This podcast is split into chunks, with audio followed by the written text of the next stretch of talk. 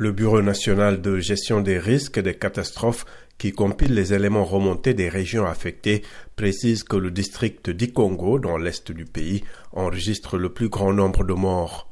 C'est l'hécatombe, a expliqué un député de ce district qui précise que la plupart des victimes sont décédées à la suite de l'effondrement de leur maison. Le pays recense aussi plus de 112 000 sinistrés et 61 000 déplacés selon les autorités. De nombreuses ONG et agences de l'ONU ont déployé des ressources et des équipes pour venir en aide aux victimes de ces pluies diluviennes et des vents extrêmement violents. Le cyclone tropical a frappé Madagascar dans la nuit de samedi à dimanche sur une zone côtière de 150 km de long, peu peuplée et agricole.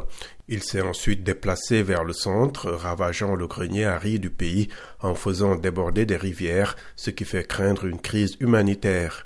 Une vingtaine de routes sont impraticables et 17 ponts sont coupés, ce qui complique davantage les secours.